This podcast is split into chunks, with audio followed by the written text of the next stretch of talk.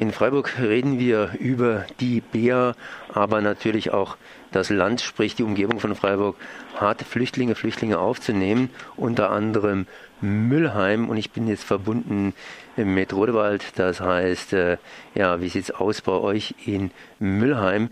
Äh, da gibt es natürlich auch entsprechend Druck. Erstmal guten Morgen. Guten Morgen.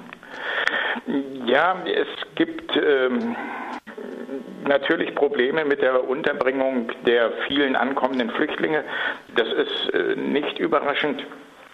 Äh, es ist nicht einfach, äh, so viel Wohnraum zur Verfügung zu stellen. Vielleicht sagen wir im, im Anschluss an, an, an, diesen Fragen noch was zum, zum äh, sozialen Wohnungsbau, der nötig ist. Also die Situation in Müllheim ist so, es gibt ein Gästehaus, da sind 120 Flüchtlinge untergebracht. Außerhalb dieser Aufnahmestelle sind 30 Flüchtlinge äh, sozusagen im freien Wohnungsmarkt. Dann sind wir bei 150 Flüchtlingen. Äh, wir alle wissen die Zahlen, die nach Westeuropa strömen. Äh, Deutschland nimmt zunächst mal viele von ihnen auf. In Müllheim sollen noch 500 Flüchtlinge untergebracht werden. Das ist natürlich eine ziemliche Steigerung. Es kommt ja nicht auf die Menge drauf an, sondern einfach, wie sich diese Menge verändert und auf was für eine Stadt diese Menge, das heißt, so viele sind es ja eigentlich äh, nicht, aber auf welche Stadt dass diese, diese Flüchtlinge treffen. Wie sieht dann das Verhältnis aus? Das heißt, wie reagiert Müllheim in diesem Falle? Müllheim, die Bevölkerung Müllheims, zumindest was äh, in der Öffentlichkeit zu beobachten ist, reagiert nach wie vor sehr positiv darauf und stellt sich ein und nimmt seine, ihre Verantwortung wahr, diesen Menschen in ihrer Notlage zu helfen. Äh, unterbödig gibt es den einen oder anderen, äh, der meint, auf der Flüchtlings- äh, mit den Flüchtlingen seine etwas dunkelbraune Suppe zu kochen, aber das sind vereinzelte Fälle und spielt in der öffentlichen Diskussion keine Rolle. Wir hatten gestern hier in Müllheim eine Veranstaltung vom Bürgermeisteramt, vom äh, Landkreis, äh, ein Informationsabend zu der geplanten Containerunterkunft.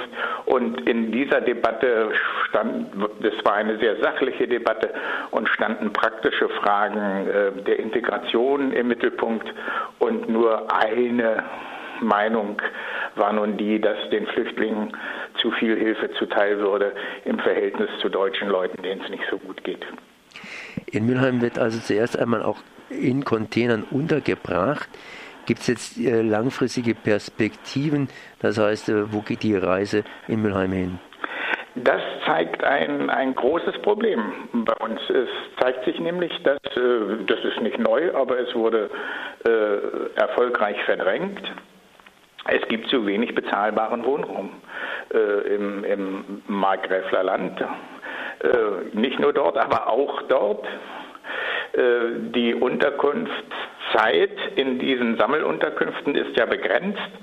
Ähm, dann muss sozusagen die Nachfolgeunterkunft organisiert werden die ja auch auf die Kommunen zukommt. Und da hat Müllheim erhebliche Schwierigkeiten. Und was ist das Ende vom Lied?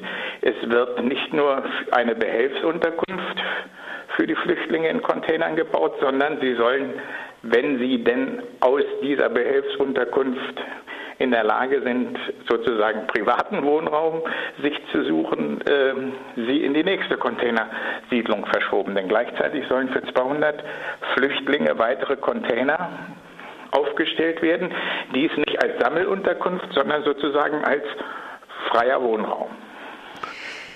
Wie äh, unter beziehungsweise wo sollen diese Container aufgestellt werden? Sind das Container, die praktisch geschlossen aufgestellt werden. Das legt natürlich schon nahe Sammelunterkunft, aber die nachfolgenden Container, sind die irgendwie auch so ein geschlossenes Ghetto oder ist es eher verteilt? Ähm, auch da geht man, haben wir den Eindruck, den mehr bequemen, kostensparenden Weg, also deshalb der, der Hang zu größeren Unterkünften eben äh, äh, dies nicht zu dezentralisieren. In die, die, eine Sammelunterkunft in Müllheim wird entstehen im Industriegebiet, einem sehr unwirtlichen Gebiet, natürlich. Äh, Industriegebiet ist ja, wie der Name schon sagt, kein, kein Wohngelände. Dort werden drei Blocks aus Containern aufgestellt, die einmal 300 Menschen erfassen sollen. Und ähm, die Nachfolgeunterkunft, eben auch in Containerbauweise, wird äh, auch wieder auf einem Gelände entstehen, das nicht sehr einladend ist.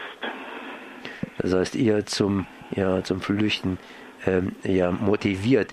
Ähm, du hast vorhin gesagt, dass äh, Mülheim durchaus den Flüchtlingen an für sich offen gegenübersteht.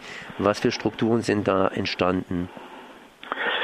Ähm, es ist ein großer Helferkreis entstanden. Ähm, es zeigt sich, dass da, wo gerade staatliche Stellen versorgen, die Zivilgesellschaft einspringt. Ähm, sie kann das aber nicht auf, auf, auf Dauer und in diesem Umfang tun. Äh, die Helfer sind jetzt schon mit äh, der Anzahl von Flüchtlingen, die dort sind, äh, am Rande ihrer Kapazitäten angelangt. Man muss ja immer denken, das passiert in der Freizeit. Jetzt kommen noch mal 300 Flüchtlinge und in Perspektive nochmal 200, also 500 Menschen dazu, die können nicht ehrenamtlich betreut werden. Und wir wissen alle diesen unsäglichen Sozialarbeiter-Satz, äh, ein Sozialarbeiter auf 100 Flüchtlinge, äh, da kann natürlich eine individuelle Betreuung gar nicht, gar nicht stattfinden. Ähm, da wird man ein Auge drauf haben müssen, wie es gelingt, weiterhin Integrationsleistung zu bringen, äh, den Kontakt zu haben und den Kontakt zu haben mit 700 Flüchtlingen macht natürlich einen Unterschied, äh, als wenn man 120 Flüchtlinge betreut. Jetzt gibt es aber einen größeren Helferkreis. Man sagt ja auch immer wieder, die Helfer, die freiwilligen ehrenamtlichen Helfer substituieren oder nicht verdrängen, aber eben äh, machen praktisch die Regierung faul oder die ja, äh, faul, ja. dass sie hingehen und äh, Hauptamtliche entsprechend einstellen, die ja auch die Arbeit übernehmen und kontinuierlich arbeiten können. Und auf Helfer kommen natürlich auch Härten zu, weil man hat als Ungeübter, möchte ich mal sagen, ähm, ja, als nicht ausgebildeter natürlich mit Schicksalen zu tun und am Ende, am Ende wird vielleicht jemand auch abgeschoben, den man kennengelernt hat und äh, das ist natürlich ganz einfach psychologisch nicht besonders gut. Ja, natürlich. Das war auch gestern unser Anliegen. Also wir waren friedensrätlich in dieser Informationsveranstaltung vertreten und haben versucht, unsere Finger in diese Wunden zu legen. Also deutlich zu machen, es braucht professionelle Hilfe.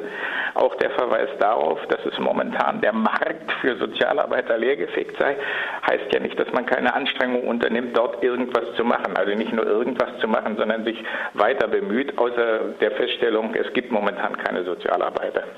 Ähm, dann eben nach anderen Wegen sucht. Genauso haben wir dafür plädiert, doch kleinere Unterbringungseinheiten ähm, aufzustellen, äh, weil das natürlich, was die Integration anbetrifft, äh, weitaus positiver ist, als wenn ich solche großen Ghettos habe, wie beispielsweise das auf dem Gewerbepark im Eschbach mit 700 Flüchtlingen in Perspektive. Das heißt, äh, ja, das Boot, das Boot füllt sich auch auf dem Lande. Äh, sind diese Anregungen mit äh, hauptamtlichen, das heißt beschäftigten, bezahlten Helfern äh, angekommen oder sind nicht, ist nicht nur der gefärbt, sondern auch die Kassen? Ähm, ich glaube nicht, äh, ich glaube nicht ernsthaft, dass es in Deutschland ein, ein Kassenproblem ist. Es ist zum Teil ein, ein äh, Behäbigkeitsproblem. Äh, es gilt, ausgetretene Pfade zu verlassen und neue zu sorgen. Und es gilt gerade auch für Gruppen wie unsere, also aus dem zivilgesellschaftlichen Bereich, immer wieder darauf zu drängen, dass der Staat seinen Aufgaben nachkommt. Das sagt Ulrich Rodewald vom Friedensrat Markgräfler Land ja, über die Problematik der Unterbringung von Flüchtlingen in Mülheim.